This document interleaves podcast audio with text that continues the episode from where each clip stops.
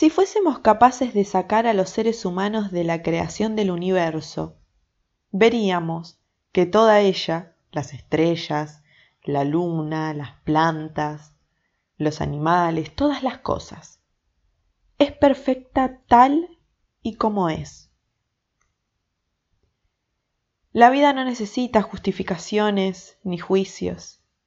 Sin nosotros sigue funcionando igualmente. Ahora bien, si incluyes a los seres humanos en la creación, pero arrebatándoles la capacidad de juzgar, descubrirás que somos exactamente iguales al resto de la naturaleza. Ni buenos ni malos, ni tenemos razón ni estamos equivocados, somos sencillamente como somos. En el sueño del planeta tenemos la necesidad de justificarlo todo hacer que todo sea bueno o malo, correcto o incorrecto, cuando sencillamente las cosas son como son y punto. Los seres humanos acumulamos muchos conocimientos, aprendemos todas esas creencias, toda esa moral y las reglas de nuestra familia, de la sociedad y de la religión. Basamos la mayor parte de nuestra conducta y de nuestros sentimientos en esos conocimientos. Creamos ángeles y demonios y claro, el sexo se convierte en el mayor demonio del infierno. El sexo es el mayor pecado de los seres humanos, cuando el cuerpo humano está hecho para el sexo. Biológicamente eres un ser sexual y no hay más. Tu cuerpo es muy sabio. Toda la inteligencia reside en los genes, en el ADN. El ADN no necesita comprender ni justificar las cosas, solo sabe. El problema no reside en el sexo. El problema reside en el modo en que manipulamos el conocimiento y en nuestros juicios, cuando en realidad no hay nada que justificar. A la mente le resulta muy difícil rendirse, aceptar que es sencillamente como es. Tenemos toda una serie de creencias sobre lo que debería ser el sexo, cómo deberían ser las relaciones, y esas creencias están completamente distorsionadas. En el infierno pagamos un precio muy alto por un encuentro sexual pero el instinto es tan fuerte que, de todos modos, lo hacemos. Entonces sentimos mucha culpa y mucha vergüenza. Oímos todos los chismes sobre el sexo. Oh, mira lo que te está haciendo esa mujer. Oh, y miran ese hombre. Tenemos una definición completa de lo que es una mujer, de lo que es un hombre de cuál debería ser el comportamiento sexual de una mujer y de cuál debería ser el comportamiento sexual de un hombre. Los hombres son siempre demasiado machos o demasiado débiles, dependiendo de quién los juzgue. Las mujeres son siempre demasiado delgadas o demasiado gordas. Tenemos todas esas creencias sobre cómo debería ser una mujer para ser considerada hermosa. Tienes que comprar la ropa adecuada, crearte una imagen apropiada a fin de resultar seductora y ajustarte a esa imagen. Si no encajas en esa imagen de belleza, creces con la creencia de que careces de valor, de que no le gustarás a nadie. Nos creemos tantas mentiras sobre el sexo que no lo disfrutamos. El sexo es para los animales. El sexo es maligno. Deberíamos avergonzarnos por tener sentimientos sexuales. Estas reglas sobre el sexo van completamente en contra de la naturaleza y solo es un sueño, pero nos la creemos. Tu verdadera naturaleza aflora y no encaja con todas estas reglas te sientes culpable, no eres lo que deberías ser. Eres juzgado, una víctima. Te castigas a ti mismo y no es justo. Esto abre heridas que se infectan con veneno emocional. La mente juega a este juego, pero al cuerpo no le importa lo que la mente crea. El cuerpo solo siente la necesidad sexual. En un momento determinado de nuestras vidas nos resulta imposible no sentir una atracción sexual.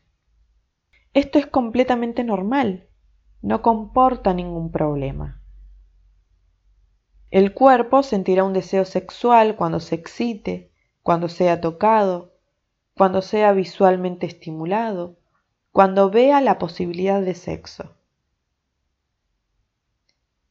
El cuerpo puede sentir un deseo sexual y unos minutos más tarde dejar de sentirlo.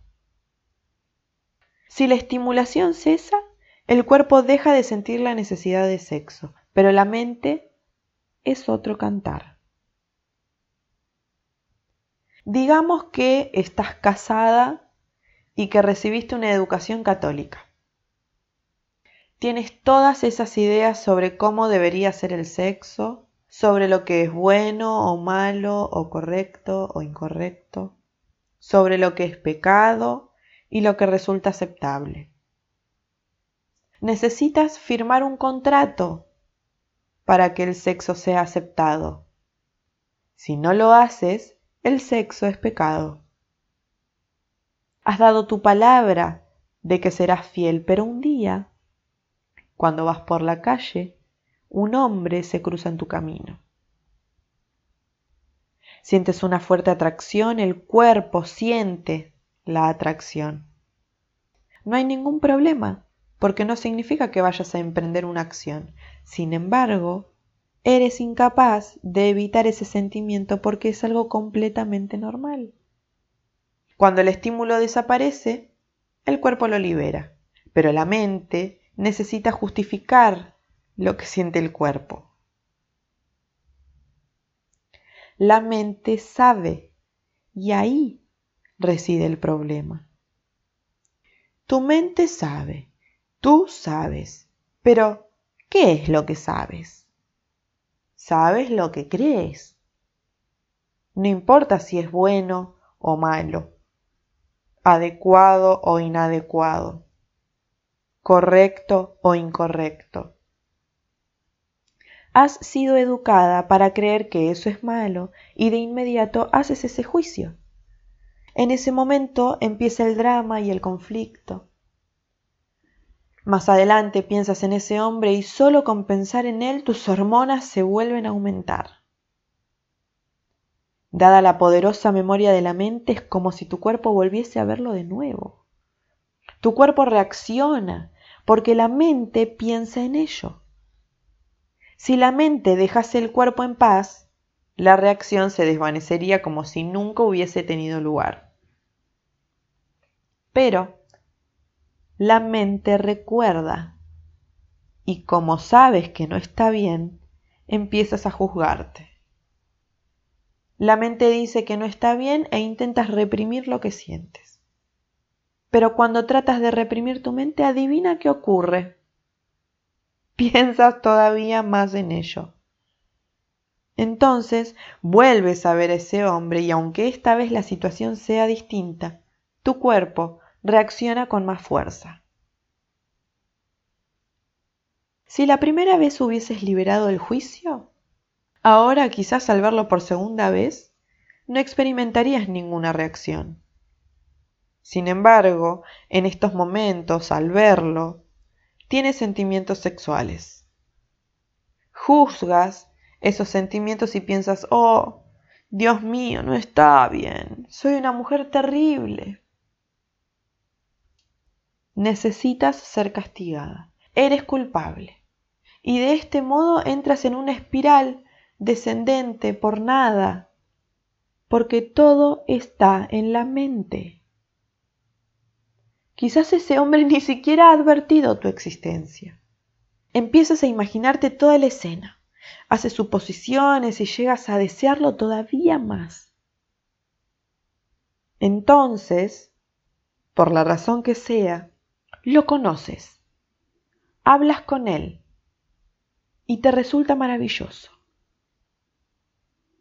Al final se convierte en una obsesión, es muy atractivo, pero te da miedo. Acabas haciendo el amor con él y es a la vez la mejor y la peor experiencia que has tenido. Ahora realmente necesitas ser castigada. ¿Qué clase de mujer permite que su deseo sexual sea más importante que su principio moral? ¿Quién sabe a qué juegos va a jugar la mente? Sientes dolor, pero intentas negar tus sentimientos, intentas justificar tus acciones a fin de evitar el dolor emocional. Bueno, probablemente mi marido hace lo mismo. La atracción cobra fuerza, pero no es la causa del cuerpo, sino de la mente, que está siguiendo un juego. El miedo se convierte en una obsesión y así el que sientes en tu relación a tu atracción sexual se intensifica. De este modo, cuando haces el amor con él, tienes una gran experiencia, pero no porque él sea maravilloso ni tampoco porque lo sea el sexo, sino porque liberas toda la tensión y todo el miedo. Entonces, para que vuelva a crecer de nuevo, la mente sigue creyendo en el juego de que es así por el hombre, pero no es la verdad. El drama sigue creciendo y no se trata de otra cosa que de un sencillo juego mental. Ni siquiera es real. Tampoco es amor, porque una relación como esta se vuelve muy destructiva. Es autodestructiva porque te hieres a ti misma y lo que más te duele es lo que crees. No importa que tus creencias sean correctas o incorrectas, buenas o malas, estás rompiendo con ellas. Algo deseable cuando se hace a la manera del guerrero espiritual, pero no cuando se hace a la manera de la víctima. Y lo que estás haciendo es utilizar esa experiencia para adentrarte más profundamente en el infierno para no salir de él. Tu cuerpo y tu mente tienen unas necesidades completamente diferentes, pero la mente controla el cuerpo. Este tiene unas necesidades que no es posible evitar. Comer, beber, guarecerse, dormir y satisfacerse sexualmente. Todas esas necesidades son completamente normales y muy fáciles de satisfacer. El problema reside en que la mente dice que esas cosas son sus necesidades. En nuestra mente creamos una imagen dentro de esta burbuja de ilusión. La mente se responsabiliza de todo. Piensa que tienes necesidad de comida, de agua, de cobijo, de ropa y de sexo, aunque lo cierto es que no la tiene, ya que no experimenta necesidades físicas. La mente no necesita comida, no necesita oxígeno, ni agua, ni tampoco sexo. Pero, ¿cómo sabemos que esto es verdad? Cuando tu mente dice, necesito comida y comes. El cuerpo se siente completamente satisfecho, pero no la mente, que sigue pensando que todavía necesita más. Entonces sigues comiendo sin parar y aún así no eres capaz de que tu mente se sienta satisfecha, porque esa necesidad no es real. La necesidad de cubrir el cuerpo es otro ejemplo. Sí, el cuerpo necesita ser cubierto cuando el viento es demasiado frío o cuando el sol quema en exceso.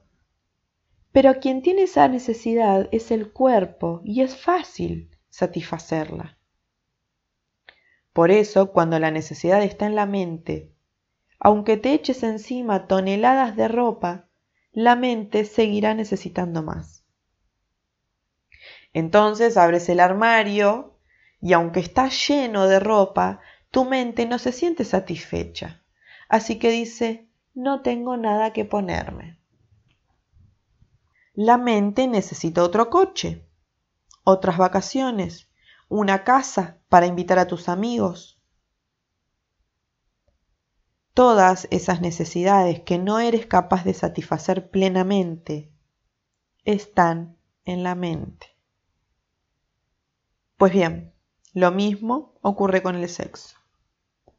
Cuando la necesidad está en la mente, no es posible satisfacerla. Cuando la necesidad está en la mente, también están ahí todo el juicio y todo el conocimiento, lo que hace muy difícil hacerle frente al sexo. La mente no necesita sexo. Lo que realmente necesita es amor, no sexo. Más que la mente es tu alma la que necesita amor, porque tu mente es capaz de sobrevivir con el miedo, el miedo también es energía y alimento para la mente. No exactamente el alimento que deseas, pero funciona. Necesitamos liberar al cuerpo de la tiranía de la mente, ya que cuando ésta deja de necesitar comida y sexo, todo resulta muy fácil. Para ello, el primer paso que hay que dar es dividir las necesidades en dos categorías en las necesidades que tiene el cuerpo y en las necesidades que tiene la mente. La mente confunde la necesidad del cuerpo con las suyas porque necesita saber quién soy yo. Vivimos en un mundo de ilusión y no tenemos la menor idea de qué somos. Por lo tanto, la mente elabora todas estas preguntas. ¿qué soy yo? Se convierte en el mayor misterio y cualquier respuesta satisface la necesidad de sentirse a salvo. La mente dice, yo soy el cuerpo, yo soy lo que veo, yo soy lo que pienso, yo soy lo que siento, siento dolor, estoy sangrando. La afinidad entre la mente y el cuerpo es tan grande que la mente se cree el siguiente postulado. Yo soy el cuerpo. El cuerpo tiene una necesidad y la mente dice yo necesito. La mente se toma como algo personal todo lo que tiene relación con el cuerpo porque intenta comprender qué soy yo. Por eso resulta completamente normal que en un momento determinado la mente empiece a ganar control sobre el cuerpo. Y vives tu vida de esta manera hasta que sucede algo que te conmociona y te permite ver lo que no eres. Solo empiezas a cobrar conciencia cuando ves lo que no eres, cuando tu mente empieza a comprender que no es el cuerpo. Cuando se dice a sí misma, entonces, ¿qué soy? ¿Soy una mano? Si me corto la mano, todavía sigo siendo yo. Entonces, no soy la mano. La mente atraviesa un largo proceso hasta descubrir su propia identidad. En ese proceso liberas tu historia personal, lo que te hace sentir seguro, hasta que finalmente comprendes lo que en verdad eres. Descubres que no eres lo que crees que eres porque nunca escogiste tus creencias que estaban ahí cuando naciste. Descubres que tampoco eres el cuerpo porque empiezas a funcionar sin él. Empiezas a advertir que no eres el sueño, que no eres la mente. Y si profundizas más, te llegas a dar cuenta de que tampoco eres el alma. Entonces, lo que descubres resulta verdaderamente increíble.